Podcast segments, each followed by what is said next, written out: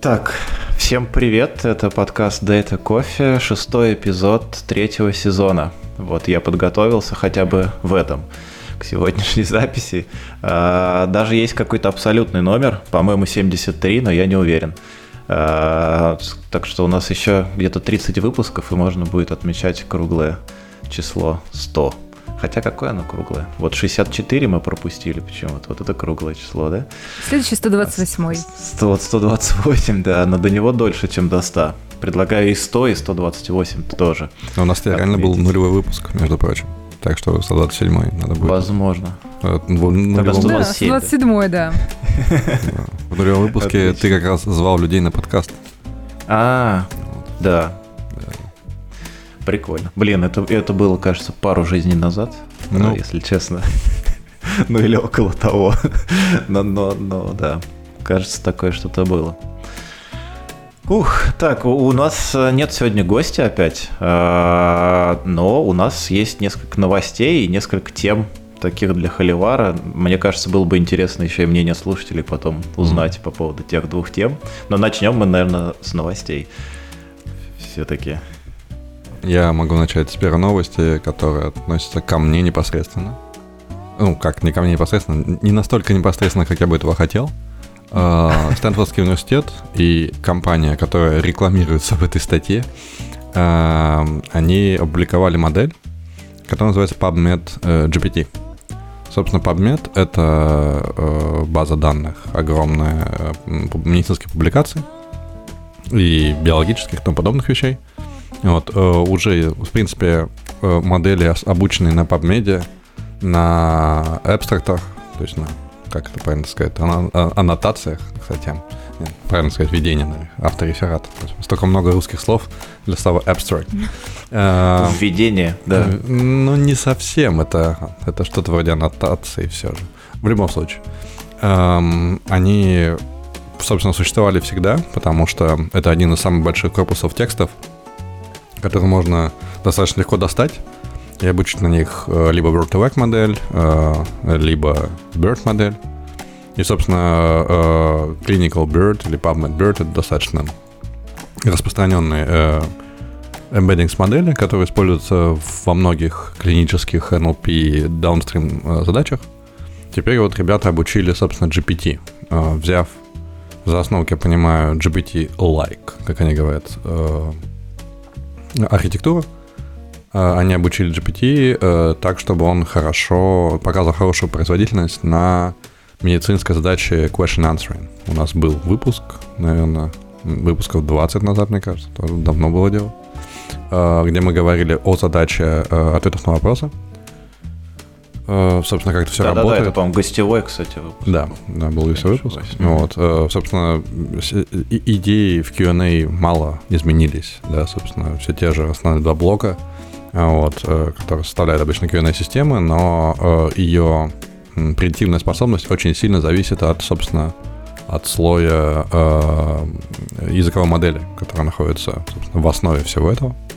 Вот, и они очень хорошо обучили именно этой задаче, то есть, и, как э, указ- указывает в статье, э, обучение производилось на размеченном корпусе ответов вопросов, который э, произведен из э, э, экзаменов для медицинских работников в Штатах. То есть достаточно репрезентативная такая штука. Эм, Здесь указаны еще какие-то э, данные для обучения большой э, языковой модели. Но, тем не менее, э, итог таков, что э, эта модель на Q&A задачах показывает, как они говорят, опять же, это интересный момент, в статье не указаны абсолютные числа э, статистик. Вот, наверное, надо смотреть публикацию, если она будет э, непосредственно в, Стэн- в блоге Стэнфорда. Вот, а, вот есть GitHub, окей, хорошо, моя, моя претензия начинающаяся откладывается. Э, вот, но э, почему я говорю, что относится ко мне? Потому что мы в данный момент работаем как раз с медицинскими текстами, вот, и, естественно, у нас тоже будет в какой-то момент э, большой набор экспериментов, связанных с подбором языковой модели, которые будут лежать в основе всего этого для английского языка. Вот, и в тот момент, когда мы пойдем в другие языки, это будет еще интереснее и, скорее всего, сложнее. Вот, посмотрим, даст ли нам когда-то, дойдем ли мы до GPT-модели, потому что, по большому счету, сейчас она нам не нужна. Почему это еще важно? Потому что модели... Э, обычно указываются именно два домена. Эти, это медицинский домен и домен э, э, юридический. Вот эти два домена, они высоко специализированы, но при этом достаточно распространены. То есть пока я не видел, чтобы э, выделяли э, домен, например, не знаю, аэротехнический. Вот, вероятно, сложнее достать э, в открытом доступе тексты и обучать на них, да, и если задача для них. Вот, в то время как для домена медицинского и юридического э, оно очень даже релевантно. Вот в нашем случае, пока мы там, используем очень простую Word2Vec модель, э, перейдем на, скорее всего, на Clinical Bird, вот, э, пока не вижу необходимости для GPT-модели, Однако стремление, ну и в принципе такая тенденция к тому, чтобы переформулировать задачу распознавания сущностей как задачу от этого вопроса, она уже не знаю, пару лет, наверное, может быть, тройку лет э, в комьюнити, и это отлично работает. Всегда есть вопросы к перформансу э, на инференсе. Вот, э, пока у нас больше всего занимает время OCR, вот, то есть PDF-ку перегнать в текст, это еще та задача, бывает иногда. Вот, поэтому э, Смотря на статью, я облизываюсь, потому что едва ли когда-то мы дойдем до этого в настоящем продакшене, по крайней мере, в нашей системе. Вот, но для тех, кому это релевантно, кто хочет поиграться, будет ссылочка на GitHub, и думаю, мы оставим. Слушай, а для тех, кто э, не очень хорошо разбирается а, в PubMed и в целом, ну, вот в этой истории вот для меня. Расскажи, пожалуйста, в чем отличие от Ватсона? Если я правильно понимаю, Ватсон смотрит на, на результат анализов, а это именно ответы на вопрос, да? У меня тут чешется, тут болит, а тут отваливается. -ш куда мне идти, так? А, мы хотели холивар попозже, да, по выпуск поставить. Watson от IBM — это такая притча во языцах э, среди, в принципе, Data Science комьюнити и особое NLP комьюнити, потому что Watson в какой-то момент э, был основной продающей штукой IBM. А вот, если посмотреть сейчас, э, на сайте IBM даже сложно что-то найти по Watson. Оно там, конечно, это его закрыли. Ну да, его, по-моему, закрыли, мы даже это обсуждали. Вот, да. и постепенно документация ушла с сайта. Ну, в общем, оно так все тихонько прикрылось. Вот. Э, из того, что я знаю из, из инсайдерских источников, я не могу назвать название фирмы, но, в общем, эта фирма сотрудничала с IBM, и они заказывали экспертизу в области NLP. И вот э, IBM пришла к нему, говорит, мы, у нас экспертиза есть, вот она, это наш Watson, мы можем его внедрить. Исчезли на полгода, вот, потом еще на пару-тройку спринтов двухнедельных исчезли. А потом ребята пришли и не сделали того, что требовалось. То есть они пытались спихнуть огромный продукт размерами чуть меньше SAP, наверное, да, базовой поставки. Вот в какой-то заказчику, где на самом деле требования были намного ниже, чем там, тот же самый Watson. Э, есть слух, опять же, он не подтвержден, то есть у меня тут нет никакой релевантной информации. Я надеюсь, что она все же лжива, о том, что очень большая часть Уотсона была такими э, очень сильно handmade, э, то есть там было очень много э, фичей, разработок и экспертизы. Которые, да, именно для проекта, именно handmade. То есть не AI, не ML, а rule-based система. Вот. Mm-hmm. Я не знаю, сколько это правдиво, но это то, что я слышал не раз в кулуарных разговорах. Э, предполагал быть Q&A-системой, да, то есть диалоговая система, где мы общаемся с неким Uber-мозгом, да, таким. Вот, то есть такое, это что-то вроде чат GPT сейчас, то есть чат GPT он умеет, mm-hmm. Watson не умеет. А, ну и, собственно, да, это, это такой... Была Q&A-система, опять же, неизвестно, держала ли она контекст, как умеет держать его чат GPT, предполагаю, что нет. Вот, возможно, если бы э, IBM вложила деньги сейчас в подобный проект, то у них могло бы, наверное, все получиться. Вот. Вероятно, это было слишком, слишком большим проектом и слишком центральной точкой для мелких э, проектов, да, чтобы все это разродилось. Вот. Так что, к сожалению, IBM нас покинул. Э, Watson нас покинул, извините. IBM нас вряд ли покинет. Вот. Но идея, да. Идея, это, это именно диалоговая система. Ну, собственно, и я вот пошел... По... Угу. Я, я вот пошел посмотреть про этот Watson. Страничка на IBM есть. Э, чуть ли там не, не, не под домен, но ну почти, короче, ibm.com slash Watson. А какого и, года обновления там? Вот? Интересно. Обновление. Ой, вот это хороший вопрос. Но я еще пошел на Википедию посмотреть. Тут написано, что к 2022 году IBM Watson Health генерирует порядка миллиарда долларов годовой э, гросс э, прибыли, revenue. Прибыли. Ну, Да. Так или иначе. Но Но. сталкивается сейчас э, с уменьшением. э, и это, ну, revenue это как это выручка Это есть, а выручка, есть да. именно чистая прибыль. Вот и они сталкиваются сейчас с э, проблемами с э, чистой прибылью именно и с увеличивающейся э, конкуренцией, что Мгм. мы видим, собственно, воочию. Ну да. Вот, так, так что не, не знаю, что будет. Но пока еще живет, пока еще живет. Да, да, да. Интересно. Я, я тут, э, если про новости, сейчас, да, ты хотел еще что-то про, Э, про да, я это хотел еще я, я просто хотел совсем сменить А, я, я еще останусь в этом домене, пока чуть-чуть совсем. Я наконец-то среди моих, не знаю, пяти сотен вкладок, у меня постепенно они позакрывались, я дошел до вкладки. Мы обсуждали еще давно эту, эту штуку, я ее вспомнил и открыл, э, связанную с э, таким AI auto-completion э, в командной строке. Вот тоже от IBM. Мгм, Я не знаю, там Watson, по-моему, там ни при чем. Вот, я все-таки решил попробовать. Я решил завести этот докер. Мне стало интересно, потому что, ну, правда, иногда бывает довольно, довольно полезно. И так, как бы, э, не знаю, Fish умеет, ZSH умеет, да, в принципе, неплохо говорит. Может, здесь ошиблись. Но там чуть пол- по- поумнее, да, система. Типа, не знаю, смени мне ветку гита и откати на три коммита назад. Конечно, это сделал лучше сам, руками. Но подобные вещи, где команд, которых я не знаю, особенно какой-нибудь там JQ, например. Вот JQ писать автоматически мне, мне кажется, было бы неплохо, чем руками. Потому что из- мне всегда приходится гуглить и выискивать, как Ну, же. ну, как ну, тут за- зависит, наверное, от того, нас- насколько хорошо все-таки это получается. Ну, конечно. Ну, то есть мне хочется попробовать. Хочется посмотреть, что он умеет. Мгм. Как бы. Ну, не знаю. JQ мощь. Если, если получится, я JQ расскажу. мощь. Да, супер. Супер, было бы интересно. Может быть, ты, ты и нас к, к этому пристрастишь. К этому автокомплишену и распознавателю промптов. Прикольно. А я, собственно, сменить топик хотел на другую штуку. Я ее нашел буквально сегодня, прочитал. И мне показалось очень интересно. Я даже успел ее пощупать перед э, записью подкаста. TED называется, или TAD. А, Это та- такой вьювер для локальных данных. Он может с CSV-файлами работать, с Parquet, DuckDB и SQLite.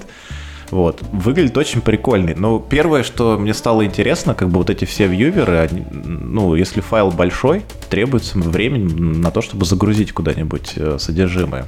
Я пошел, нашел сэмпл э, на 2 миллиона, что ли, строк, или я не помню сколько. Короче, 300-мегабайтный CSV файл я скачал с интернета, готовый. Он его открыл мгновенно.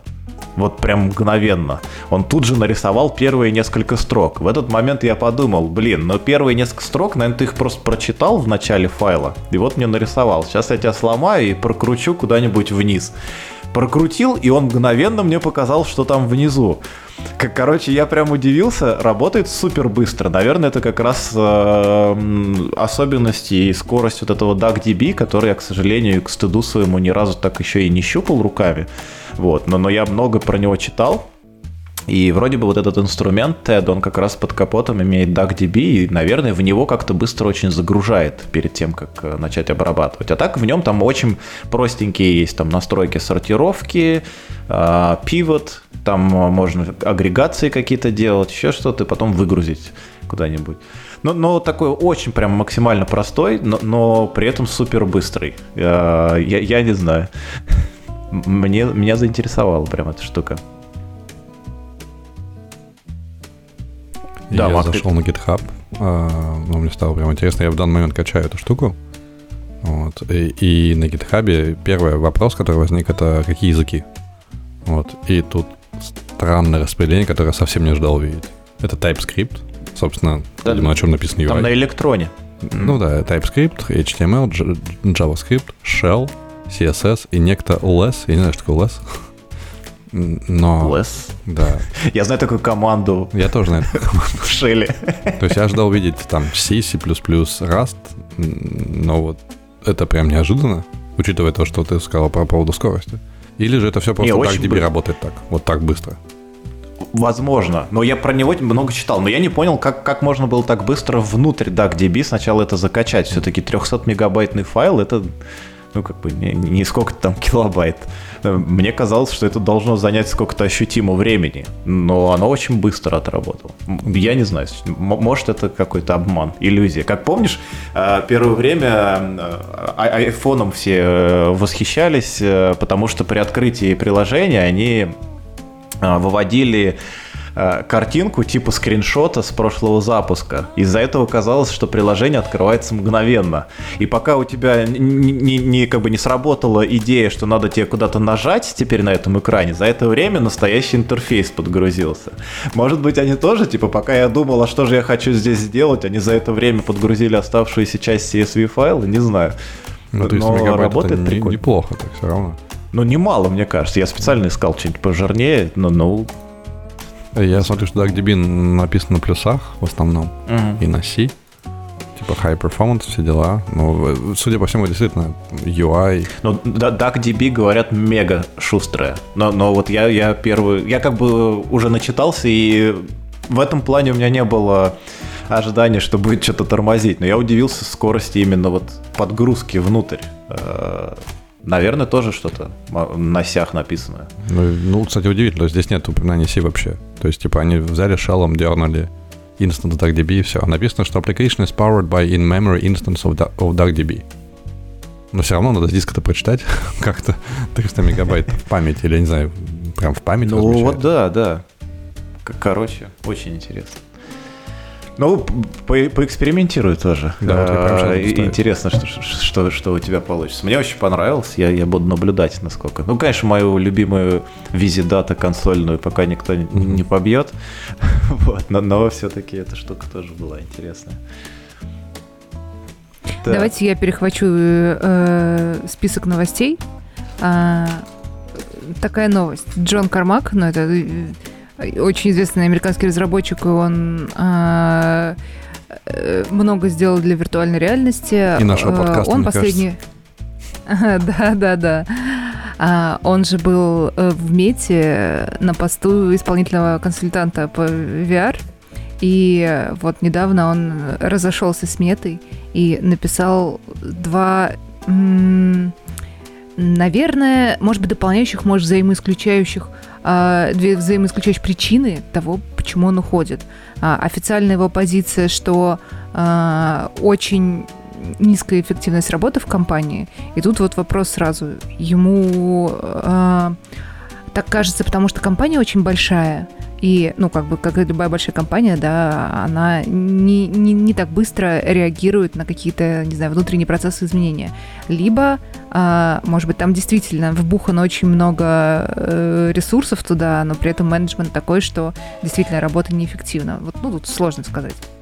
И вторая история, которую он уже в Твиттере э, написал, что у него есть стратегические расхождения с э, Марком Закербергом, Цукербергом, а, по поводу того, куда идет их продукт. Он при этом считает, что VR это все-таки круто и верит в него, но сам он закрыл для себя эту историю и будет заниматься маленьким своим каким-то стартапом.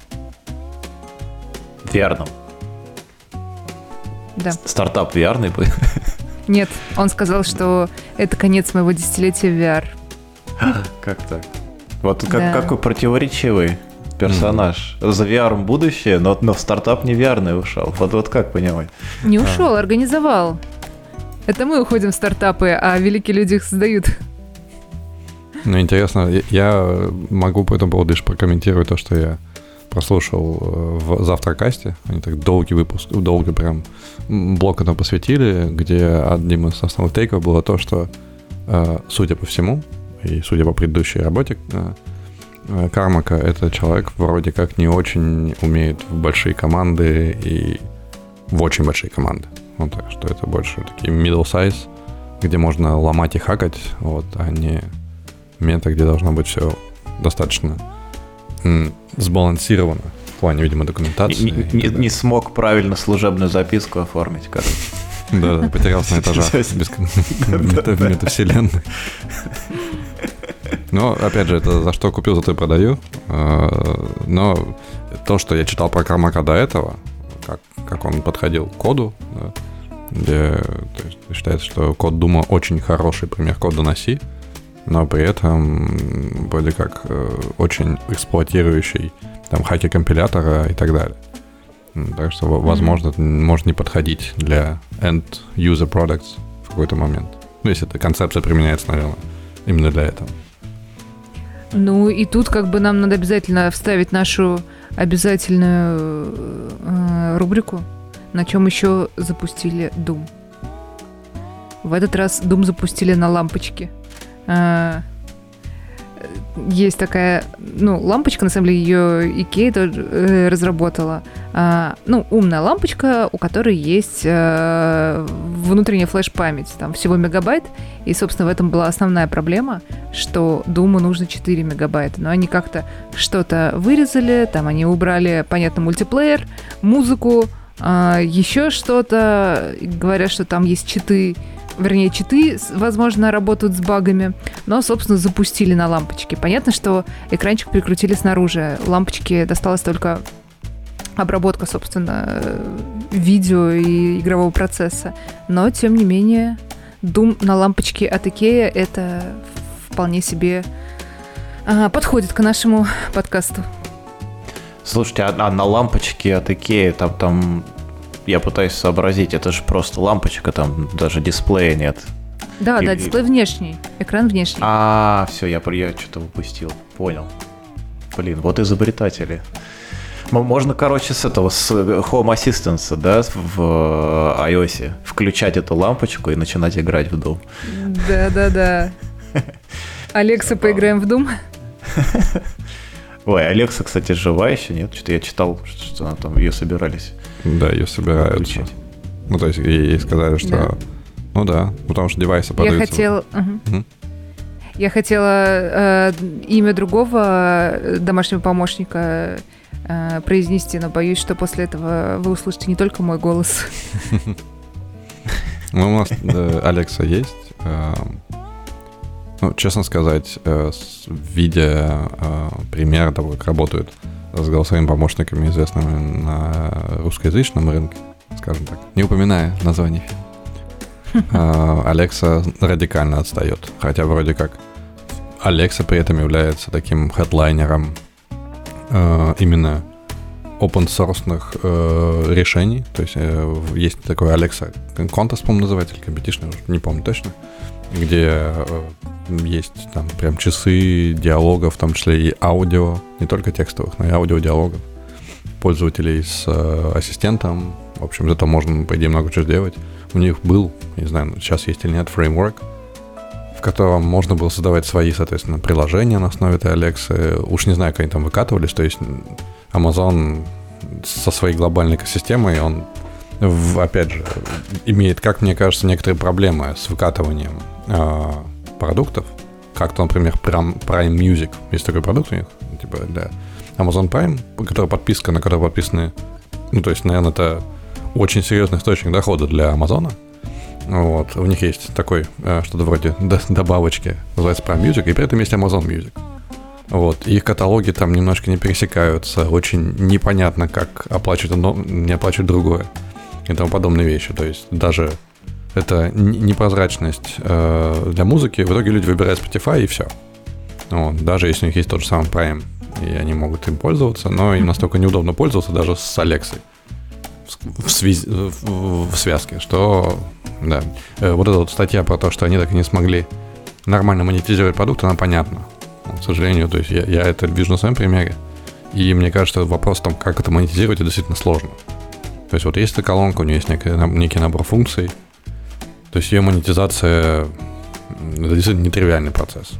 Наверное, до тех пор, пока мы не живем в метавселенной. На эту тему, на эту тему, кстати, можно пофантазировать немного. Вот, э, мне кажется, во-первых, могла бы быть какая-нибудь подписка, э, что, как все сегодня любят делать. Вот что в эту подписку входит, например, вот я сейчас думаю, что есть в голосовом интерфейсе. Например, мне было бы удобно, э, вот представь, представьте, что-нибудь заказал с интернет-магазина и тебе нужно будет завтра забирать. А ты вечером, допустим, говоришь там, Алекс, э, расскажи там новости по, по моим там заказам на сегодня. Она тебе говорит, завтра курьер там к 10 должен привезти товар. Было бы очень удобно, мне кажется. Плюс было бы очень прикольно э, какие-нибудь не не супер экстренные, не супер важные к какому-то времени вещи, типа из электронной почты входящие, какую-нибудь выдержку, что вам там пришло там 10 писем с госуслуг, а, там 2 от Амазона и там еще что-нибудь. А, ну, ну, типа какую-то такую информацию, тоже выдержку из каких-то вещей, которые вот, ну, не мессенджеры, а вот которые не так сильно ко времени привязаны. Мне кажется, вот какие-то такие вещи, я, я бы пользовался такой темой. Но тут, а, наверное, я... нужна экосистемность, которая есть э, в двух компаниях, по крайней мере, российских, и без этого сложно организовать вот эту вот передачу данных между всеми магазинами, которыми ты пользуешься. Ну, ну, по поводу курьера, да, но хотя бы, я не знаю, ну, можно начать с чего-то попроще, там, трекинг посылок. Мне кажется, это универсальная тема, работает сейчас просто по номеру, и хотя бы можно, чтобы она сказала, там, типа, сегодня э, твоя посылка вот э, с таким-то названием прибыла там в не знаю, в твой город, в твою страну. Учитывая, что это Amazon, у них есть информация по их посылкам. Ну, и у кстати, них уже да, есть по Амазону конкретно, да, да. Ну, с доступными доставки. В последнее время, да. э, ну, по крайней мере, в Германии, я не знаю, как в Штатах это работает, э, в Германии раньше это была боль, потому что посылку, когда оформляешь, у тебя обычно нет вариантов выбрать, кто ее будет доставлять. То есть в Германии, например, это там DHL, если правильно говорить, DHL, э, Hermes и UPS, например, три основных поставщика. Иногда бывают совершенно странные поставщики э, этих услуг. Вот, и ты, ну, обычно заранее не можешь выбрать, кто из них. Вот, потому что DHL, он наиболее reliable, да, остальные в отсутствии большой инфраструктуры не очень. Вот после этого, передавая, то есть заказ передается в какой-то момент со склада э, доставщику, и дальше начинается совершенно потрясающая, удивительная история потерь заказов, доставок, э, там, не знаю, просто у подъезда, Э, совершенно нормальная тема, это, это обычное явление в Германии, это оставить у соседей, то есть это как бы нормально. То есть если посылка пришла, то мы обычно знаем, кому надо идти, чтобы там она пришла. То есть такой обход соседей, он происходит регулярно. Э, и это такой небольшой хаос, да, все равно. Потому что все аутсорсится, получить доставщику. Если доставщика что-то не получилось, и посылка потерялась, надо идти разбираться с доставщиком, оформлять претензию к счастью, Amazon очень в этом плане лоялен, то есть возвраты и так далее очень... То есть Amazon, правда, молодцы, они делают это отлично. Вот, не особо парясь, судя по всему. Вот, в последнее время они, видимо, решили вложиться деньгами, и у них появилась своя служба доставки, то есть такие небольшие микроавтобусы, которые со своими разъезжают шильдиками Amazon. Вот, единственное, что их нельзя трекать на карте, например, там, или они даже не дают оценки до часа, вот, они дают оценки сегодня, и то может быть, но это уже много, то есть у них уже есть эти интерфейсы обмена сообщений между, соответственно, э, поставщиками, да, и, и своим собственным интерфейсом. Так что они могли бы хотя бы на свою инфраструктуру это подвязать из того, что у них уже есть. Вот. Слушай, прикольно. И ты, ты пока все это говорил, я подумал, что, наверное, может быть, это я, я старею или что, но я подумал, что было бы гораздо интереснее мне, например, вот вечером какую-то такую выдержку в аудиоформате э, получать по событиям таким не, не особо критичным э, на сегодня, за день. Вот э, это в том числе и по доставке. Э, плюс, например, там, я не знаю, э, вам, вам там сегодня зарплату прислали. Вот, ну, мне кажется, это не, не такая вещь, которую нужно прям вот э, минуту в минуту или секунду в секунду узнавать. Ну, можно вечером спокойно там сесть э, где-нибудь э, на балконе там, или еще где-нибудь, включить и послушать там вам. Посылочка пришла, зарплату прислали, там сегодня, я не знаю, поднялись тарифы на электричество, там еще что-нибудь, я не знаю, какие-то такие вещи, мне кажется, было бы забавно. Ну, вообще все это, опять же, это обращение к неким внешним API, да, за которые надо платить. Э, ну, поэтому, поэтому и подписка была бы. А, ну, окей. Первый вопрос, когда возникает, если говорить про зарплату, то это, ну, в условиях там европейских э, законодательства, мне кажется, вообще невыполнимо. То есть надо подписать, наверное, будет бумажку физическую, что да, я разрешаю этому приложению с такой-то своей подписью, там, SHC-сертификат распечатать, приватный ключ. Либо, ну, есть, если да. у тебя есть Siri и есть iOS, Siri имеет доступ к сообщениям и может их просто прочитать. Я вообще без каких-либо проблем. Я думаю, так, точно так Siri, же можно. Зачем нужен Amazon? есть, Нет, так я, не, я в принципе же фантазирую про как монетизировать эту штуку. А, То есть, если была бы подписка. Да, да, да. Там Google, э, как он, окей, Google, Google Assistant называется, тоже у него есть доступ к Android фичам. Почему не читать какие-то вещи оттуда, там, почту, смс, не знаю. Я сейчас сделаю неожиданный заход на российскую компанию, э, но только потому, что я э, слушал подкаст в, эту, в, эту, в эту честь. Э, Сбер Devices, у них есть вот этот, как телевизор, да, или как назвать-то, слово телевизор ужасно. Приставка. Э, ну да, что-то вроде. Приставка, насколько я понимаю, с камерами причем, как я понял. То есть какая-то есть модель с камерой, какие-то без. Вот, и у них есть вот свой этот магазин, э, где достаточно, как я понимаю, простые, э, простые правила о том, как правильно сабмитить приложение. Вот, и ребята из, из этой команды рассказывали о том, что... То есть они проводят регулярно контесты на лучшее приложение и так далее. Видимо, контест включает раскрутку приложения внутри этой самой, не знаю, маркета, да, приложения. Вот, и там какой-то достаточно большой оборот э, с этим связан, просто учитывая то, что эти приложения во много созданы э, сторонними разработчиками. То есть эта штука как-то работает. Ну, в пример приводилось приложение, по-моему, то ли йоги, то ли каких-то тренировок. То есть приложение такое иммерсивное, да, как по типу как Apple, да, что вроде.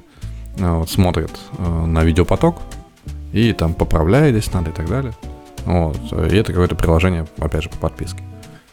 Я, я, похоже, находил девайс от э, Facebook или Меты. Э, не знаю, как они сейчас правильно. Наверное, Мета, судя по сайту. Я вот ссылочку сбросил. Тут тоже девайс такой. Но там, я не знаю, насколько там приложение можно. Я именно находил с целью искал с целью найти устройство, по которому можно легко делать видеозвонки.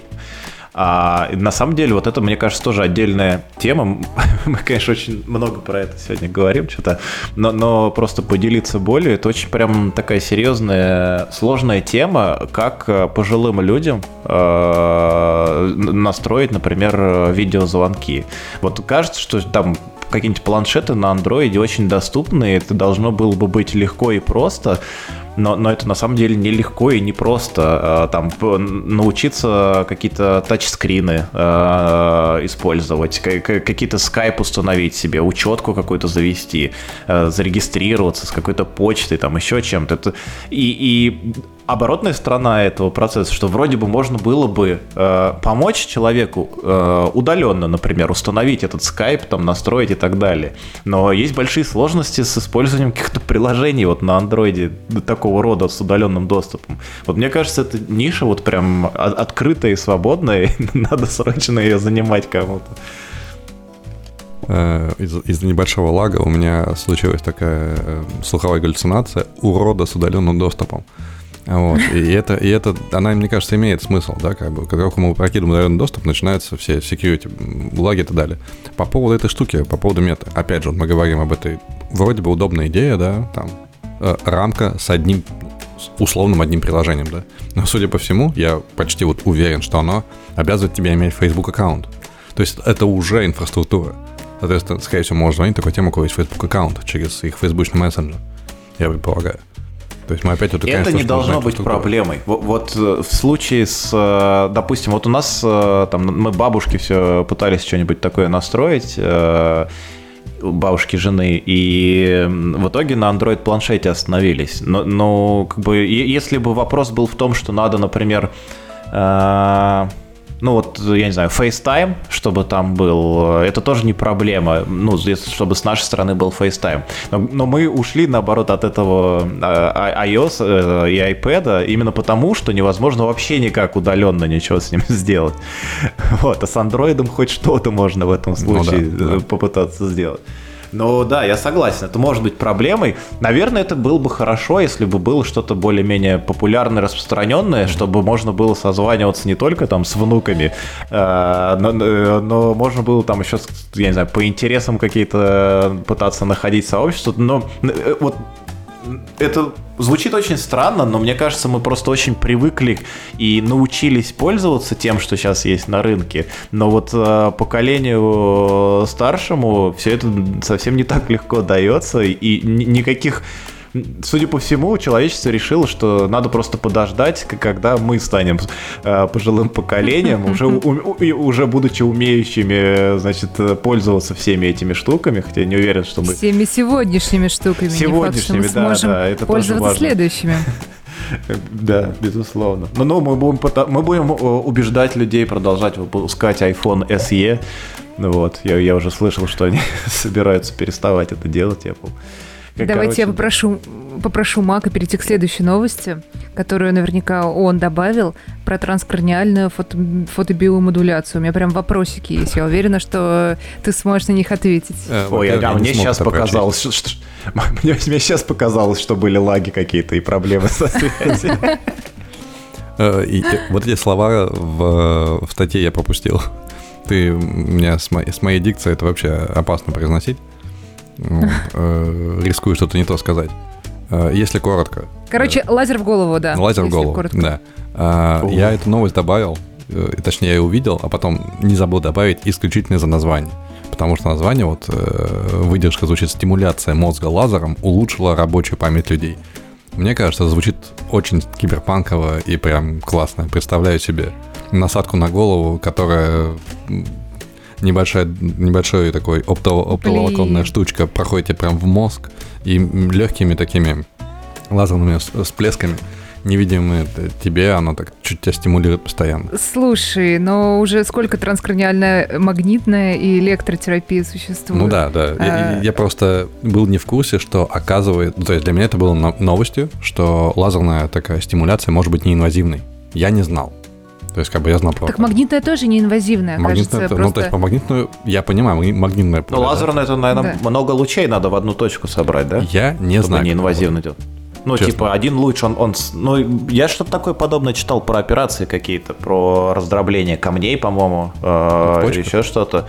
Да, да, да, то, то есть, э, чтобы не делать э, какую-то полостную операцию и при этом вот с помощью лазера воспользоваться, можно просто много разных лучей собрать в одной точке, и тогда в, в этой как бы точке интенсивность лазерного излучения сильная, а вот на, там, где лучи проходят, типа там никаких ну, повреждений. На самом тканей. деле, э, если есть небольшие, э, как сказать, новообразования в головном мозге, э, опухоли, их давно уже лечат именно лазером, и это именно неинвазивно. То есть они концентрируют пучки на конкретной части, и от этого опухоли, ну, маленькие доброкачественные, рассасываются, и, ну, как бы понятно, что не в 100% случаев, но тем не менее, это хороший способ вот э, быстро и безболезненно улучшить состояние. Так вот, у меня, собственно, вопрос был, на который, видимо, Мак, ты не сможешь ответить.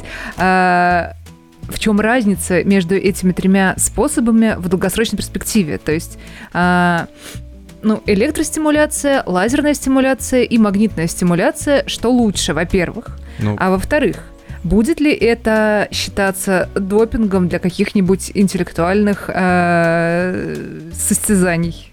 Э, вот вопрос вот это второй, хорошо. Который, может быть, я смогу ответить. Э, по, опять же, по статье э, написано, что увеличение производительности, а именно они считали метрику э, как есть распространенная метрика изучения того, какова емкость краткосрочной рабочей памяти. О, э, классно. Слушай, я, я, я, извини, я ворвусь. Я как раз хотел задать этот вопрос, когда заголовок вы прочитали. Э, когда они говорят, что улучшение там характеристик э, памяти человеческой, они говорят про сторидж или про компьютинг в, в этот момент? Судя ну, по мне всему, кажется, у нас в голове это смешанная вещь, да? Вот. Учитывая, что мы, видя новые... Компьютинг тоже, да. кажется, так что да. и то, и другое, да. То есть, видя Понятно. новые объекты, мы их складываем куда-то, да, мы можем выводить одни из других, да, это, так что не обязательно просто storage. Но в любом случае, э, написано, что в среднем мы запоминаем вот такие задачи, там показываются какие-то картинки, где нужно запоминать либо цвет, либо ориентацию, видимо, линий. Вот. Э, и обычно человек запоминает 3-4 из, из серии, при этой э, стимуляции они запоминают 4-5. То есть такое на треть, да, примерно, да. Нехилый буст. Такой. Да, буст такой небольшой. Причем он вроде как доказано, что это там двойное слепое исследование. Ну, как слепое, на, на самом деле. Э, ну да, слепое, потому что они могли включать лазер, но могли не включать. Могли говорить, что включать. Э, что э, статистически значимая разница, то есть стимуляция работает. И, и исследователи тоже дали вопрос о том, насколько это долго то есть как долго длится эффект. Как пример, э, указано, что электростимуляция позволяет добиться э, снижения э, каких-то, э, ну, начинающихся деменций, э, по крайней мере, симптомов, там, может одолеть их там на месяц, да, то есть месяц мозг функционирует в более здоровом режиме у пожилого человека, нежели чем без нее. Вот, с лазерной стимуляцией надо еще пробовать и пробовать, как они написали, но эффект точно есть. Вот. Но по поводу электромагнитной или лазера, мне кажется, магнитная стимуляция требует большого девайса, чтобы разогнать все-таки большое магнитное поле. Пока еще, по-моему, не научились делать магнитные поля, да, которые не требуют много-много тока, чтобы создать. Электростимуляция, я так понимаю, надо клеить себе штучки на, на череп. Вот. Э, и, ну, может быть, не на череп, может быть, на виски достаточно. Я уж не знаю, как современная электростимуляция выглядит. Если в этом плане электростимуляция это просто небольшая лазерная установка, которая прилегает там куда-то к колбу, судя по всему. Вот, Но то... она должна быть суперточная, поэтому да. должно быть еще что-то типа МРТ там рядышком. Вот по поводу точности у меня есть вопросы. То есть, как бы, когда они сказали, что там вот есть длина волны, точная, рассчитанная, да? Э, получается, что эта длина волны так работает, что она проходит там через отражение и преломление нашей кости, да, лобной, например. Ну, то есть, не знаю, какой-то там, как, какой-то тип инфракрасного излучения просто будет ее нагревать. Какой-то тип, видимо, это лазерное излучение весь проходит в мозг. Вопрос, опять же, о том, насколько это точно, то есть, типа, кость точно прозрачна абсолютно для этой, э, для этой, там, сколько, 1064 нанометра, уж не знаю, откуда цифра. ну, то есть, это, конечно, вопрос еще по поводу того, как подходит это всем людям. Вот, по их характеристикам, там, размера мозга, толщины лобной кости, я уже не знаю. Но... Не, ну подожди, это, это должно быть именно нацелено на конкретную область. То есть ну, область большая. Видеть. Область достаточно большая. Просто... То есть она прямо простирается на, чуть ли не на четверть нашего мозга, как я понимаю. Mm. А по поводу То есть можно допинга, на глазок. По да, поводу да. Э, считания или не считания этого допинга, мне кажется, пока не найдут способ определять, что это как бы применялось на мозг человеческий, ни, никто и не сможет называть это допингом. Да, так что еще, мне кажется, до этого времени далеко. Ну, Пойди интерес... докажи, да? Ну да. Еще интересно, опять же, э, такое ли это радикальное изменение концепции. Надо, конечно, смотреть на долгосроки. Может быть, если эти люди внезапно начнут просто быть лучше там, во всем, да, во всех задачах. Может, они просто стали спать нормально, есть нормально, не знаю. Возможно. Фокусироваться Гуля... лучше. Спортом занялись, да. Но, но это, да, это, это нормальная тема. Это как покурить. Значит, тоже можно спать хорошо после. Но мне кажется, очень перспективная штука, опять же, в плане того, будет ли оно применяться не только в качестве такого стимулятора, да, а уже в качестве, возможно, теоретической терапии, того же Альцгеймера, деменции и так далее. Вот это, мне кажется, куда более важный вопрос, на, на который, я так думаю, нацелен исследователь. Ну да, это не для того, чтобы студенты лучше сессии сдавали. Прогулял весь семестр, а в конце просто сходил на процедуру, и все, ты, ты все знаешь. А было бы неплохо, если бы один лазер улучшал тебе, э, ну, э, увеличивал размер оперативки и краткосрочной памяти, а другой циферками бы вносил туда информацию, нужную на завтрашнем экзамене. А, а, а я думал, другой в пятницу уменьшал. К, к вечеру пятницы просто. Взял в аренду немножечко внешней оперативки. Да, да. Прикольно, прикольно. Так. Мак, ты что-то какую-то давайте, ссылку бросал? Давайте я тогда... А, э, я подумала, что тут неловкая пауза, и я могу следующую новость зачитать. Давай, давай, давай. Я, я просто увидел про, про ссылку, да. Нет, я ее не буду читать, я, потому что я ее не добавила, я ее расскажу.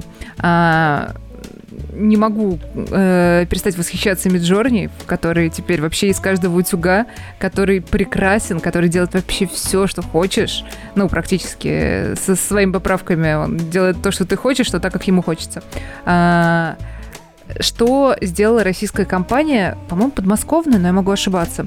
А, они решили отказаться от услуг внешних дизайнеров и сделали для какой-то своей шоколадки а, паттерн в Миджорни. И там была такая статейка, прям видно, что а, писал ее не айтишник, а обычный, ну, как бы предприниматель, да. Он поигрался с Миджорни, причем а, с каким-то базовым аккаунтом, то есть там, не знаю, за 10 долларов купленным, а, сказал, что, о, это сложно, это пока ты выберешь, что, ну, сделаешь набор шоколад, ну, как бы набор паттернов, которые тебе нравятся, пройдет много времени, и говорит, больше, наверное, так делать не буду, но результат вполне себе. Очень симпатичные, милые упаковочки для шоколадок, причем не для одной, а там для серии несколько разных. А, и, в общем, меня, как обычно, потрясает эта история. Я сразу же пошла посмотреть. Ну, как бы я в прошлый раз э, не смогла точно ответить на вопрос, а что вообще с лицензией, да, придут ли за ними спрашивать, почему вы продаете то, что вот это вот все. А, оказалось, значит, с лицензией вопрос простой. Если ты купил платный аккаунт, пусть даже базовый, ты имеешь право э, использовать это изображение где угодно, при условии, что вот я сейчас могу тут ошибиться в финансовых терминах, но типа твоя выручка, а может быть оборот, вот тут вот я не уверена, э, меньше миллиона долларов в год. Ну, то есть большим компаниям нельзя маленьким компаниям, стартапчикам, каким-то собственным э, маленьким бизнесом, каким-то приложенькам вполне себе. Наш подкаст уже на грани, да, можно сказать. Я, я... Да, еще, еще пара человек э, на, нас угостит кофе, и, э, мы вывалимся за эту возможность. За лимиты. Я, я, кстати, прочитал на днях тоже в эту же тему. Мы в прошлом эпизоде, в прошлом же, по-моему, обсуждали про юридический аспект э, еще этого дела, и я прочитал, э, не помню где, по-моему, в Мастодоне. Я же теперь в Мастодоне зарегистрировался. А, вот, я посмотрю а, твой аккаунт даже.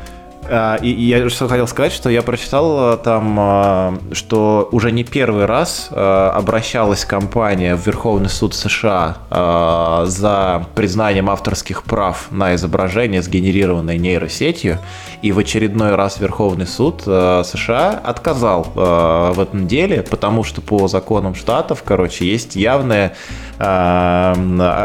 ну, понятие, короче, что эта штука, вот это произведение искусства, оно должно быть сделано каким-то определенным человеком, лицом. А, и если этого нету, то, то все, короче, идите, никакого авторского а, значит, права на это наложено быть не может. Я попробую найти ссылочку и приложу это дело. Ну, на самом деле это логично, потому что я уверена, что большинство современных художников, они тоже э, через свою личную нейросеточку э, про, прокачали огромное количество хороших, красивых, э, крутых и не очень произведений искусства. И, соответственно, ну, не должны же они таким образом отчислять, э, не, не знаю, дали какие-то свои, э, ну, кроме уважения, понятное дело. И авторское право никто из них не теряет. Ну, Мак, ты что-то про Мастодон хотел сказать. Я хотел Ты так... к этой теме. У нас сегодня очень много AI. А к этой теме, вот вы сейчас сказали про то, что посмотрели юридические особенности. Я э, в чате э, нашей компании, которая больше, чем 10 тысяч человек, и точно больше, чем миллион долларов оборота, у нас появился там небольшой чатик э, про чат GPT. Вот, и надо задуматься и спросить, а можем ли мы на самом деле использовать. Я вот попробовал один раз, мне, надо сказать, понравилось. Попросил написать кусок питон-кода. Он написал достаточно нормально. Ну, э, я, конечно, взял и весь переделал, но это была отличная стартовая штука, потому что я не знал, как пользоваться конкретным, э, конкретным пакетом. Э, если мы можем переключиться на еще одну тему, последнюю тему на сегодня про AI. Э, Дин начала с, э, собственно, с Midjourney.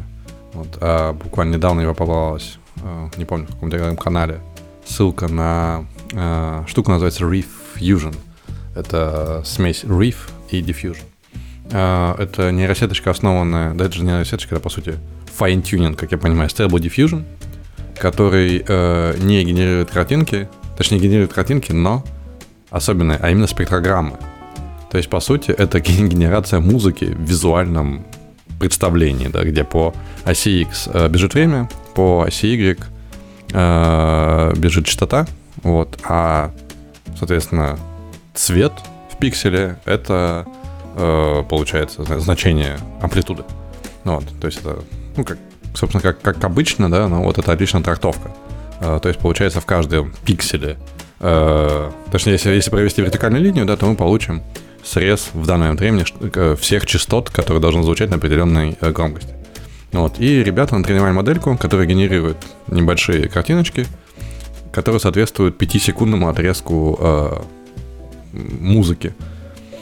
Вот. Э, это довольно интересно, э, потому что эта штука, она умеет делать из текстового промпта музыку. Вот, Слушай, э, э, это очень прикольно. Я хочу сказать, что мы в очередной раз не можем показать, как это выглядит, но внезапно, так как мы имеем аудио-подкаст, мы, мы можем послушать, как это звучит. Я даже сейчас попробую включить, я не знаю, будет ли это слышно. Давайте глянем.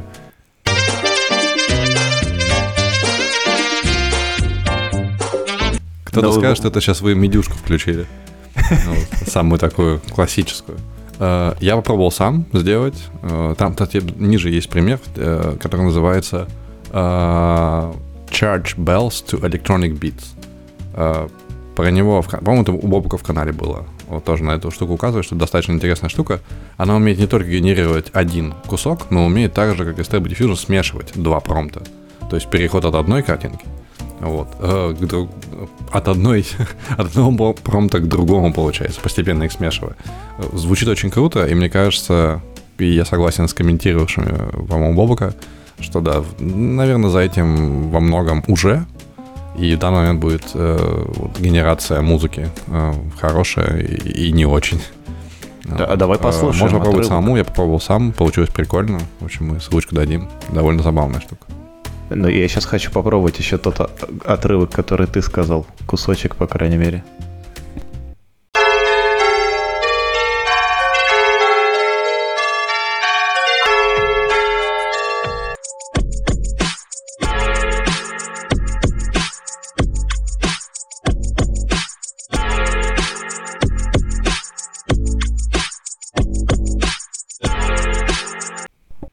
С Новым годом! По-моему, это офигенно. Угу. Слушайте, надо, короче, короче, сейчас, сейчас uh, Мак, я, я подумал, что надо, короче, генерировать музыку с помощью Refusion, uh, делать картиночки с помощью Midjourney, и, по-моему, я видел Нет, сеточку... зачем самим? Пусть GPT-чат это делает да. за нас. да, да, да. И я, по-моему, я еще видел какую-то нейросеточку такую общедоступную, в которой можно на основе картинок делать анимацию. Ну, не, не анимацию прям, но движущиеся, короче, там, портреты или что-то. Вот это все объединить, оформлять как клип и запускать новый YouTube-канал. Важно при этом заменить нас. То есть надо наши, наши тексты и наши голоса тоже уже заменить. Уже зачем? И будем автоматически выкладывать. Можно вообще бесконечный подкаст. Называется радио. А, я, собственно, вспомнила еще одну тему. А, кажется, мы ее не обсуждали в прошлый раз, хотя могли остановить меня, если это так. А, э, человек сгенерировал детскую книжечку с помощью чат GPT а, э, проиллюстрировал ее с помощью Midjourney и начал продавать ее, кажется, на Амазоне. Ну, вот в таком в электронном виде.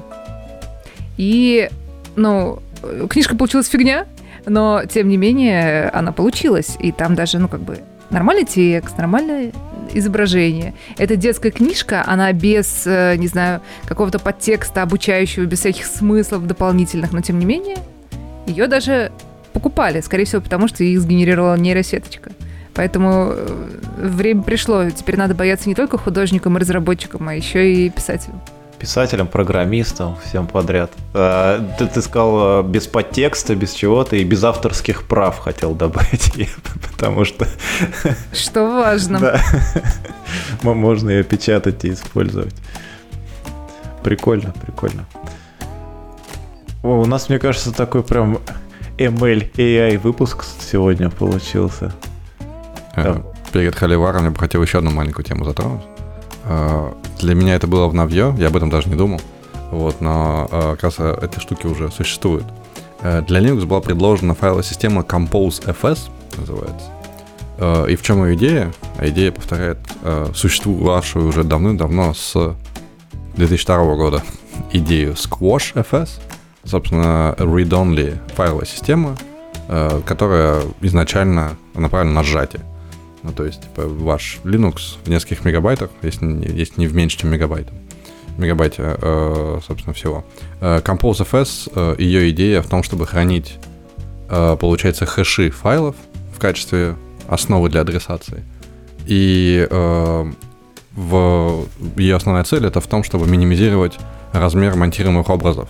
То есть берем, не знаю, Arch Linux или Ubuntu, или там, не знаю, Python Buster, Но большинство файлов оттуда, они, э, чтобы не копировать их заново, заново в, в, как лейеры в новый имидж, использовать уже существующие. Вот. Э, соответственно, э, идея в том, чтобы иметь некий центральный репозиторий, видимо, хэшей для файлов, которые точно проверены, что они там без вирусни и всякого такого.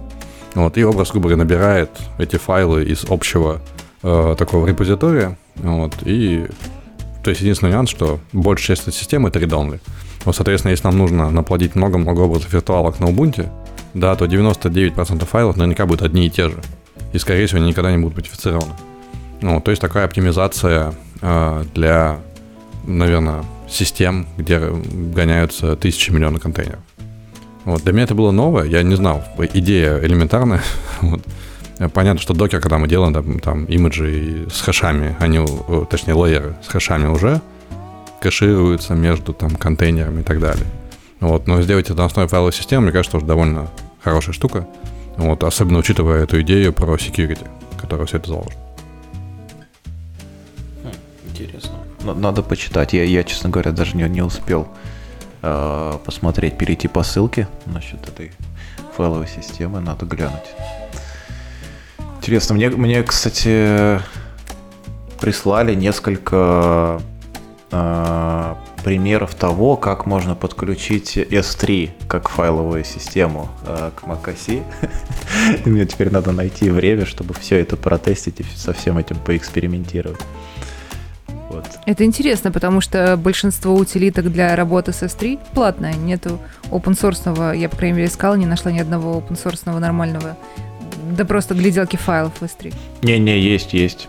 Есть. А, ну, я, я не знаю, насколько это S3 совместимо с чем-нибудь типа Minayo, но, но вот именно амазоновский S3 работает там. Мне кажется, протокол должен быть совместимый, и, наверное, и другие э, серверные Тогда части. потом у тебя попрошу ссылочку на этот инструмент. Да, ну Потому и, я штук и, 10 их, перепробовала, и они такие. А, ну я еще ни один не перепробовал, у меня как раз несколько ссылок, и я хочу их посмотреть, что мне больше подойдет.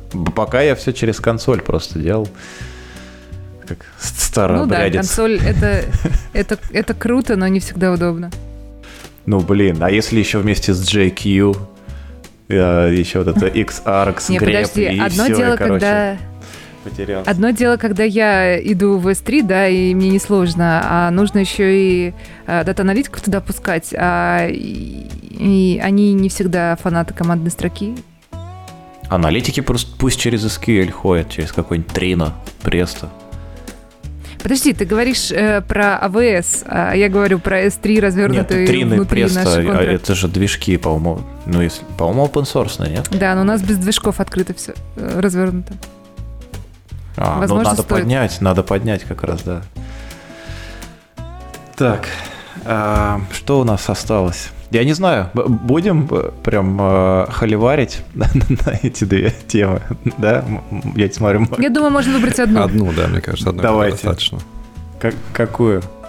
Мы проголосуем или как? А теперь осталось определить, какая первая, какая вторая. Давай, Дин. Мы показываем я, я согласен. пальцы, чтобы было понятно. Я думаю, интересно э, обсудить про джунов. Что думаете? Давайте, давайте. Так, э, статья. Я, давайте я хоть что-нибудь прочитаю. Я все равно ничего Давай. Не готовил. Вот хотя бы заголовок статьи прочитаю. Статья на Хабре называется «15 причин, почему ты все еще Джун». Вот. Звучит так вызывающе, мне кажется. Я прям запереживала, mm-hmm. почему же я э, все еще Джун. Тут много, на самом деле, всего интересного. Вот э, я, я успел э, вычитать, например, злоупотребление Гуглом. А, а вот чат, чат GPT подходит вот в, в это все. Странно, что не чат GPT. Я не гуглил, я использовал Яндекс. Блин, это... Я открыла счетчик. Хотя мы так да, старательно да, сегодня его избегали. Привет, Женя, которого, к сожалению, с нами сегодня нет на записи. Обычно говорят про Stack Overflow все же, а тут прям Google. Ну, можем ну, по- на... пойти по, по, по порядку, на самом деле. Давай, давай. Э, первый. Итак, э, цитирую э, статью. Итак, что мешает условному джуну подняться, подтянуться до условного мидла. У нас уже есть вопрос, что такое условный мидл, но тем не менее, первый момент – нет обработки ошибок. Мне кажется, что вот, вот эта вот штука «нет обработки ошибок» — это правда вещь, которая относится к любым, мне кажется, ступеням software engineering а. Вот, потому что, во-первых, зависит от того, в какой стадии проект. Если вот мы, мы до записи говорили про то, что э, Алекс э, уже дата scientist, потому что откры, умеет запускать э, iPython в докере, вот, да, да. И, и как бы это правда, с этого начинается процесс. Вот, но действительно, мне кажется, когда идет дело обработки ошибок, то мы подходим к конкретным сервисам, да, и к их отказоустойчивости. Вот. Является ли это признаком джуна? Это может быть одним из признаков джуна, если он а, еще и все остальное ну, как бы, опять-таки, если проект на стадии MVP, да, тебе нужно быстренько что-нибудь показать, то и ну и ладно, можно и без этого потратить время уже потом, когда из MVP будем, из MVP будем выводить его на прод. Но если ты сделал сервис, а он у тебя, не знаю, плохо обрабатывает нулы, то это, ну, такое себе. Да. И тем более, если ты пишешь на Java, вряд ли у тебя получится избежать throws. вот, а если ты пишешь на Python, то ты вполне можешь избежать всего этого и сделать MVP вообще почти не смотря в эту сторону. А мы, мы же тут типа в дата-мире, значит, все в Airflow, в, в дата-мире... Значит, все Airflow сам Нет, дело не в exception весь поймает и, и выплюнет. Зачем писать? Это, конечно, классно, но э, если эксепшенов не было, а проблемы в данных есть, и ты их не обработал, это как бы просто немножечко другой подход. Вся статья говорит все-таки больше про веб-разработку скорее или про общение с вебом. А если перекладывать это на дата-инженеров, то, ну, смотри, что у тебя в конце. Прикручивай деку, не знаю. Дорого, дорого деку. Сейчас в другой холивар скатимся. Давайте следующий пункт. Такое это дорого, нам, нам не очень важно качество данных, да? Ну, возможно, ну, мы, мы можем согласиться, наверное, да, что, правда, вот обработка ошибок это важно, что Наверное, ну, да. к джуну, ну, можно сказать, да, если не а, а я, я бы тут, кстати, поспорил, а джуном человека можно называть, если он не делает обработку ошибок в коде? Вот, вот до Джуна, на мой взгляд, тоже нужно определенным образом дорасти. Вот, э, мне кажется, в последнее время эта вот граница стирается, что типа человек новый, который пришел, он все сразу Джун. Вот на, на мой взгляд, сначала человек приходит не джуном, он приходит, э, и, и, там, я не знаю, интерн э, какой-то, или вот что-то... Стажер. Стажер, да. Но, но мне кажется, джун это тоже определенная степень. Э, я говорю, мы сейчас в другой холивар. Не, не будь таким придирчивым к джунам. Буду, буду. Джуны э, научатся, все будет хорошо. Быстрее, чем мы научимся, кстати. Ну, Более да, того, да, да. я вот и э, зарплата Час, будет X, честно X2 скажу, делать быстрее, чем, чем у нас. Быстрее. Вообще Скажу будет, честно, что я редко делаю обработки ошибок, просто, просто потому что сложно обрабатывать ошибки, когда ты по 6 часов сидишь на встречах, э, и ну тоже, знаешь, вот, только что мы замотивировали. Да, почему не надо обрабатывать ошибки? Если ты управляешь командой, Пусть это, они обрабатывают да, твои ошибки. Да, именно. Погодите, или погодите. Скажем, так... У меня MVP. Ну, то есть это сразу говорит о том, что мы погружены в, в домен или в бизнес. Таким да. образом, что мы можем сказать, у нас есть отмазка. У нас проект на MVP, поэтому пусть он там все валится, дальше разбегаемся. И это релевантная отмазка, нам нужно быстро выйти на, на вопрос, оставлять сервис или нет, да, а не, не думать о том, как мы там будем эксепшн прокидывать. Но, но эта статья, надо признать, говорит о том, как перейти на уровень условного медла. Хочешь ли ты, Дина, да. перейти на уровень условного медла? Иногда, иногда после шести часов встреч мне этого хочется. Вот если ты хочешь перейти на уровень медла, то тебе надо начать делать эксепшены на ошибках. Давайте на второй пункт. Давайте перейдем. Там у нас 15 причин, а мы только одну обсудили. Да, чувствую. Я могу сказать одну штуку, почему меня статья заинтересовала особенно, потому что буквально сегодня я рефакторил чужой код, где вот такой блок на питоне catch и примерно вот 5 штук подряд. И там еще свой exception handler стоит. И я задумался, как сделать красиво. То есть я пошел искать, как, как правильно делать, потому что я, правда, не знаю. Да, мне... Только одну нашел статью, где указывает, что ну, можно написать свой аккуратный контекст-менеджер, который будет аккуратненько тебе подкидывать нужные заранее прописанные коды. Вот, и все это можно так более-менее аккуратно сделать, обернуть. Но в итоге я пришел к тому, что, по-моему, в нашем случае мы как раз вот в этой ситуации MVP можно делать один большой трек а дальше уже посмотрим. Потому что пока вот как раз это противоположность тому. Человек углубился в обработку ошибок, вот, который будет стоить, не знаю, сколько на процесс на время. Посмотрим. Вот, ну, в общем, я поэтому эту статью счел релевантной. Вот, так что я спускаюсь до уровня джуна быстренько.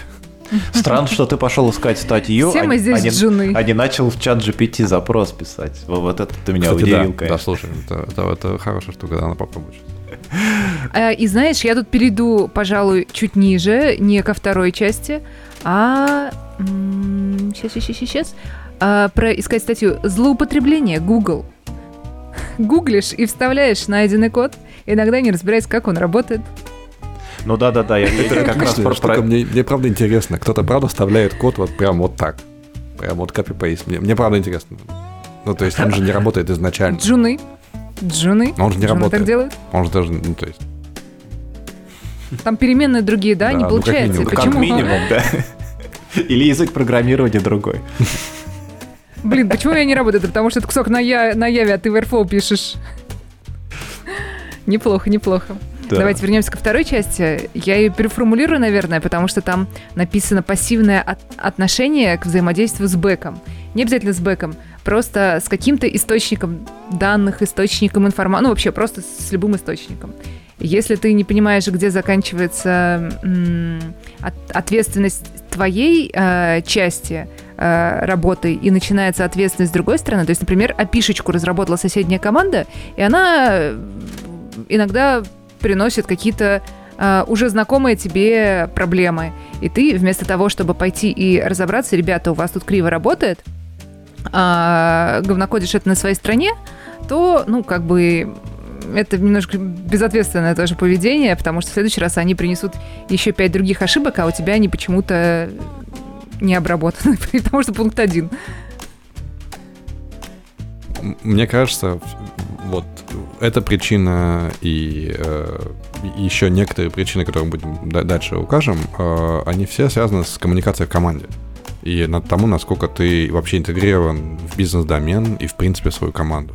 Потому что это очень сильно зависит от того, как устроены процессы. Да? У кого-то там увидели такую ошибку, сразу там тикет в жире, да, заводится и ну, делают его блокером, например, да, вообще вот бэк не работает. А кто-то скажет, так и должно быть. Э, Инженер пришел, сказал, что я так написал, так должно быть. Вот э, с этими кодами ошибок сам разбирайся. Так что, мне кажется, очень сильно Но за- хотя бы попробовать надо. скоммуницировать да, с той стороны... Да, да, скоммуницировать. Может такое случиться, что это API уже никто не поддерживает, все уволились. Ну и тогда тебе придется действительно жить с тем, что есть.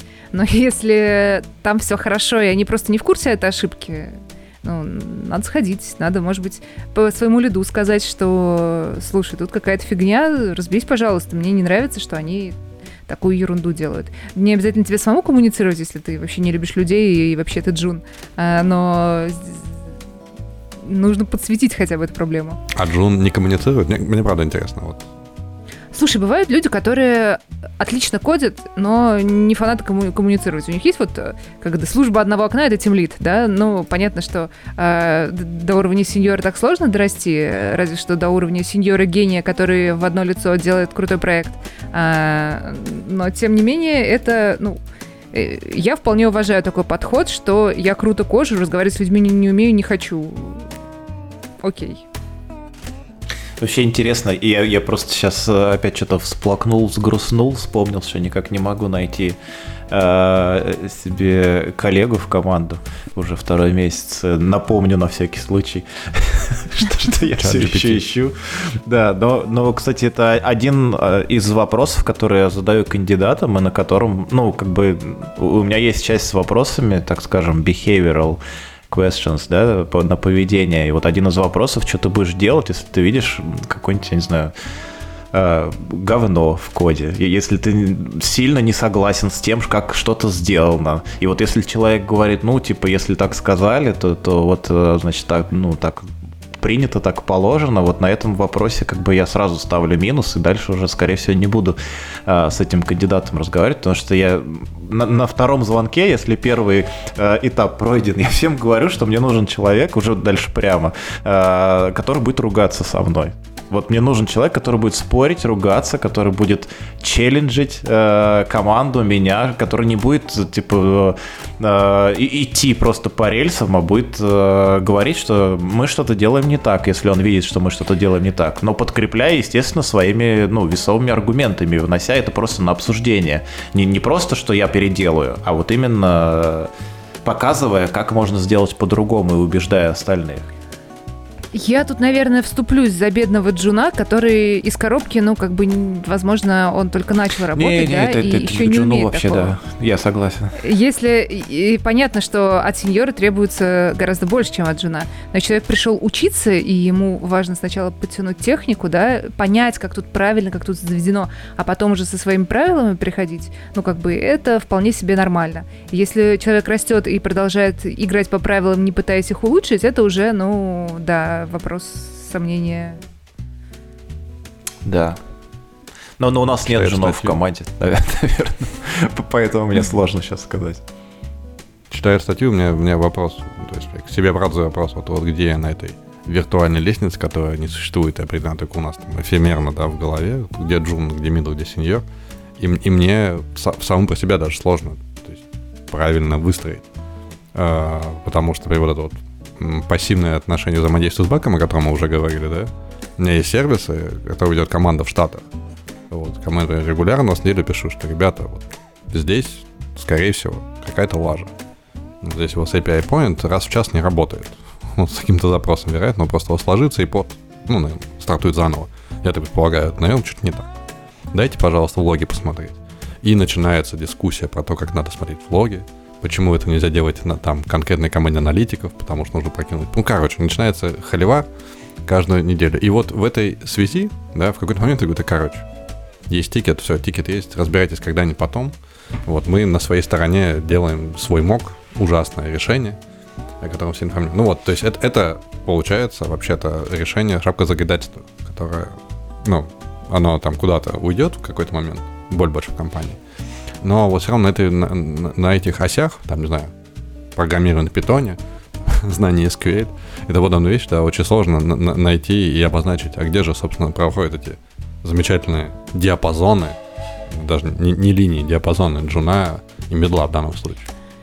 А, я тут скажу, что мы в августе делали крутую табличку у нас в команде, а, отдельно для аналитиков, отдельно для дата-инженеров. И мы там прям расписывали скиллы, софт-скиллы и хард-скиллы, что должен уметь джун, что должен уметь middle, что должен уметь сеньор. И, ну, понятно, что тут можно попридираться, да, что а в другой команде вот так вот, а тут вот вот так вот. Но у нас это прям достаточно четкое разграничение. Понятно, что даже сеньор может не знать каких-то вещей, или наоборот, middle может, э, ну, там, непонятно, да, он э, еще middle или уже сеньор, потому что по части э, моментов он уже сеньор, а по части еще middle. То есть это такой переходной момент. И в какой-то момент ты, да, матрица матрица компетен... компетенции, правильно, э, Мак, говоришь. А, в какой-то момент э, ты видишь, что тебе надо потянуть, чтобы на следующий уровень перейти 100%. Или перейти на следующий уровень, но с вопросиками, да, чтобы потянуть там к следующему ревью. А, а вот middle от, от senior э, от, э, у вас техническими скиллами отличается? В основном софт-скиллами. Вот прям софт-скиллы это гораздо, ну вот на мой взгляд, софт-скиллы гораздо важнее технических скиллов. Потому что мне тоже кажется, что всегда так считал, что все-таки мидл, он уже умеет все. Э, просто ему не хватает автономности некой в работе. Именно так. Но, знаешь, э, поднять собственный сервис, это вот мидл может, например, не уметь, а сеньору уже надо.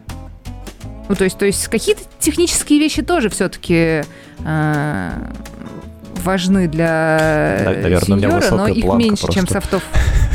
Я слишком высоко задрал планку. Мак, ты, ты что-то сказать хотел бы? Э, я просто хотел сказать, что вот матрица компетенции как раз.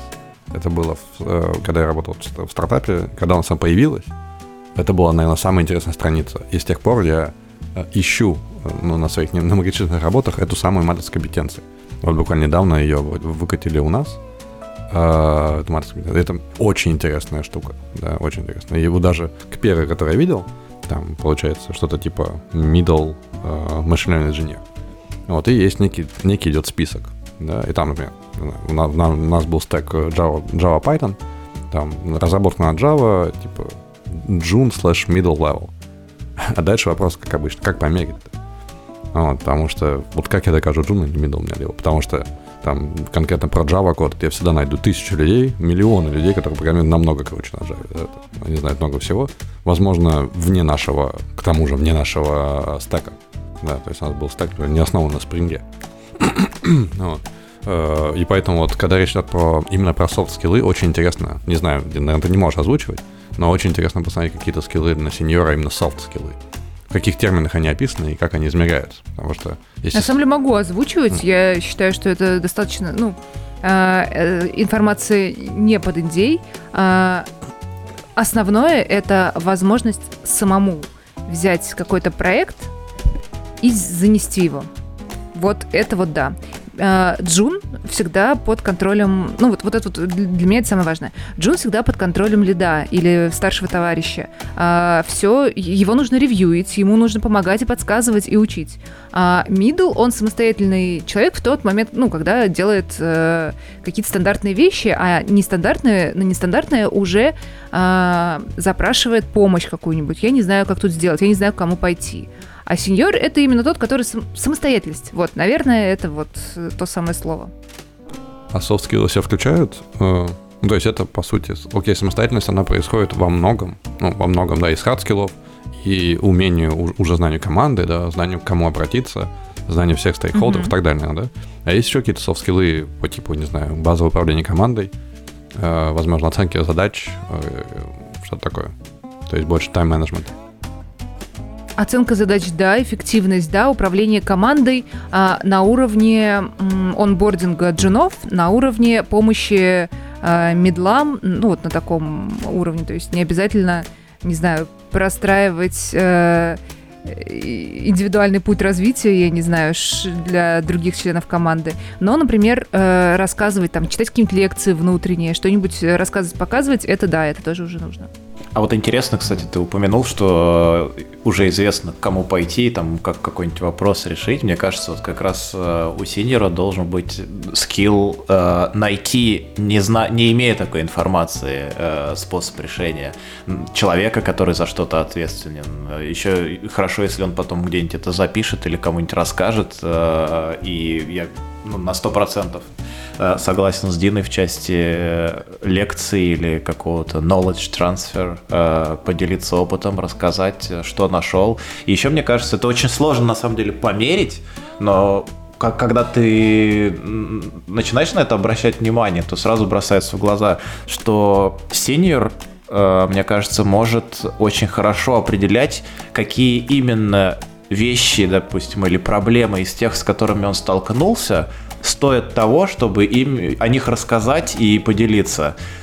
Ну, вот мне кажется, это не всегда бывает э, просто там медлу, э, то есть он может просто считать, что все проблемы стоят того, чтобы о них рассказать. А вот синер, он как-то учитывает что ли, это, наверное, тоже какой-то управленческий э, в какой-то степени скилл. Он учитывает текущие текущий бэкграунд там команды и там отдельных членов команды, mm-hmm. он понимает, что об этом стоит сказать, потому что, возможно, это знание отсутствует э, вот в, в команде. Вот это, мне кажется, да, очень важная тема. Давайте, может, пробежимся по остальным э, причинам, потому что у нас время заканчивается, а у нас осталось целых 12 причин, не хочется прям со всех. Со всем их... Блиц. А, Блиц. Блиц. Да. А, Дальше идет еще одна похожая на нет обработки ошибок э, история с пассивным отношением, ой, с отсутствием тестирования собственного кода. Я, честно говоря, э, а, ну да, понятно. Тут тестирование, а там обработка ошибок. Но для меня это э, достаточно близко связанные вещи, если ты тести- тестируешь, у тебя есть обработка ошибок. И... Ну, то там, может, юнит-тесты какие-то конкретные так. имелись. Ну да, речь идет, видимо, о юнит-тестах, прежде всего. Если это веб-приложение, то согласна, да. Это, видимо, для нас, дат-инженеров, это, ну, как бы более-менее связанные вещи. А, недостаточно веры в себя. Когда ты такой, ну, я не знаю, как это делать. Пойду спрошу Лида. А, без того, чтобы э, попробовать вообще разобраться в вопросе. Ну вот это, кстати, сложно. Я, я тоже этот пункт, я не знаю, как мерить вот э, эту метрику. Вот у меня тоже иногда бывают ситуации, когда я считаю, что я недостаточно в себя верю, мне нужно мнение там команды, мне нужно с кем-то посоветоваться, там с каким-нибудь синером э, в команде, потому что я знаю, что он э, с под, похожими задачами, допустим, уже разбирался, и это будет просто эффективнее и экономнее, если я пойду начну что-то у него спрашивать, нежели я сейчас сяду и буду разбираться в этом заново. И вот э, интересно, как, как, как это мерить, что вот Джуну нужно что-то изменить в этой части. А тут, кстати, так прямо и написано, э, что Джун, э, то есть, вернее, сеньор понимает, какой путь быстрее. Понятно, что ты можешь совсем сам разобраться, но если у тебя на это уйдет несколько часов, а спросить, как бы ты займешь 10 минут времени человека, который знает, то имеет смысл пойти этим путем. То есть тут тоже э, зависит от контекста. очень классно. Я, я вспомнил свое правило любимое. Опять Мак хочет сказать, я ему не даю. Э, вспомнил свое любимое правило, которое всем, кто приходит в команду, говорю, что ну, там э, многие говорят, типа, для меня все новое, это типа новый домен, имейте в виду, что я буду задавать вопросы там туда-сюда. Я всем говорю, что э, любой вопрос нельзя глупым считать или там неправильным, если он не задан три раза. Вот если вы третий раз его задаете, наверное, что-то не так, на, на, надо посмотреть. Может быть, ответы, конечно, я неправильные даю, такое тоже может быть, но, но все-таки это требует отдельного внимания. А если один-два раза, ну, это, мне кажется, нормальная ситуация. Ну, я, я тоже считаю, то есть, как бы, когда приходит особенно новый человек в команду, очень здорово услышать новые вопросы. Вот, значит, они плохо описаны, вот, или, и вот это вот у меня был единственный пример в жизни, пожалуй, как раз человека, который бы не взял даже на джуна, вот, я сказал такую фразу, что с вопросами, с любыми, можешь ко мне подходить. Ну и как бы онбординг в нашу кодовую базу был непростой, потому что человек никогда не писал на Java, э, не особо занимался NLP, вот, и поэтому было действительно много вопросов. В основном связано, конечно, с Java и с Maven. Вот. Боль понятна. Вот. Постепенно все стабилизировалось, а потом, к сожалению, то есть я сказал, вот есть Java, есть IntelliJ, и у нее потрясающие, отличные возможности, спасибо JetBrains, по анализу кода. Правда, отличные. Не знаю, VS Code как с этим справляется с Java, но мне кажется, в IntelliJ прям просто на топовом уровне. Я сказал, что я, вот, я прям слышу, как смс с деньгами падают э, Mac да, да, да, на, на телефон от Паша, JetBrains. Паша, Паша, привет. Uh, вот, uh, и я ему сказал, что вот если у тебя не получается в течение 10 минут найти какую-то функцию или как это делается, можешь подходить. И вот как раз вот на пятый раз я понял, что это не так идет. То есть, что мы пишем его проект так, что я его пишу, вот, а он пытается понять, что я делаю. Вот, и это было, ну, провал. То есть провал и мой, как я понял, э, руковод... провал руководителя, что я как-то не, неправильно выстроил коммуникацию, вот, когда привел в итоге ну, к такому конфликту на самом деле. Вот, и в том числе, возможно, провал человека. То есть я думал, что дав ему инструмент и базовое знание, человек сможет применить инструмент, ну, потом итеративно, да, вот, как бы, и дальше уровень вопроса будет ну, неким образом возрастать. А он оставался примерно на одном и том же, и это было сложно. Да. Давайте я, наверное, обобщу штук пять э, следующих э, моментов. Иначе мы еще час потому что они, ну, запись. достаточно, да, достаточно близкие.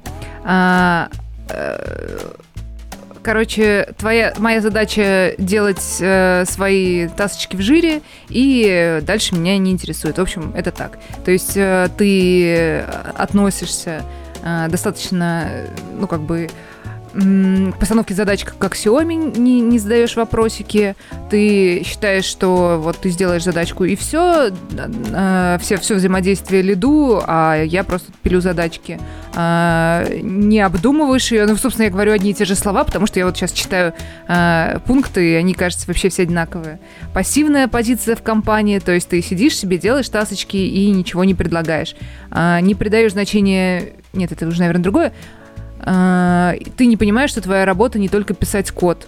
Ну, как бы, да, и еще и учиться, еще и подходы какие-то применять. В общем, все это говорит о том, что тебе просто тупо неинтересно. Прикольно, кстати, среди этих пунктов я еще добавлю, там, там есть, вот ты, ты упомянул его, да, мы как так или иначе затрагивали э, пассивность э, в работе, но там есть излишняя, э, как, как же он сформулирован, что-то... Излишняя активность. И, излишняя активность, да-да-да, это тоже интересно. Где, где Гиперактивная нужно... позиция в компании он назвал. Найти баланс чтобы, конечно, нужно всех челленджить, но до определенной степени.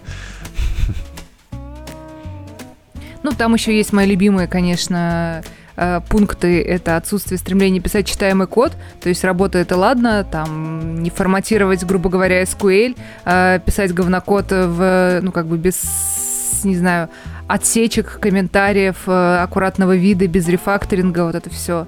Какие-то опечатки, слова, которые, ну, переменные, которые написаны с ошибкой, вот это вот прям вообще, я не знаю, меня прям триггерит, мне хочется все поправить.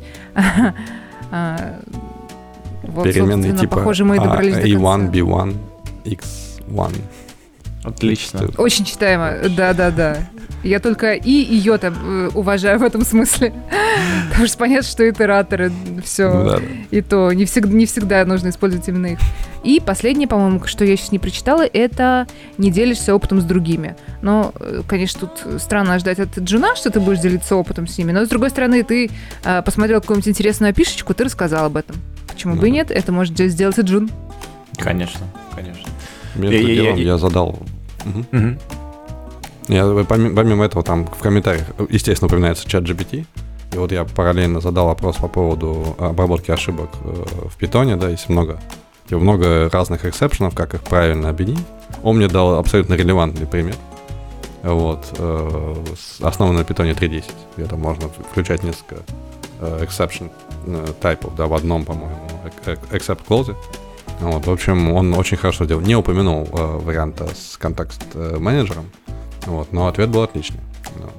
И э, это первое, что хотел сказать. А второе, то, что во всем нашем сейчас вот этом маленьком холиваре, хотя мы, по-моему, на одной и той же позиции находимся, мы не, не сказали, как же стать, как же перейти-то от джуна. Да, то есть бедный... Просто перестань, просто не делай, будь гениальней. Стоп это, да.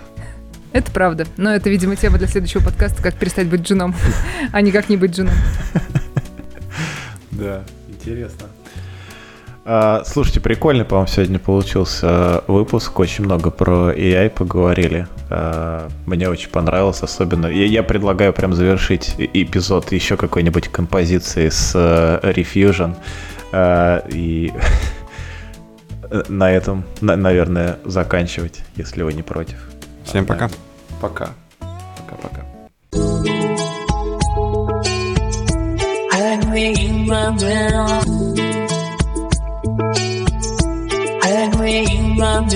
I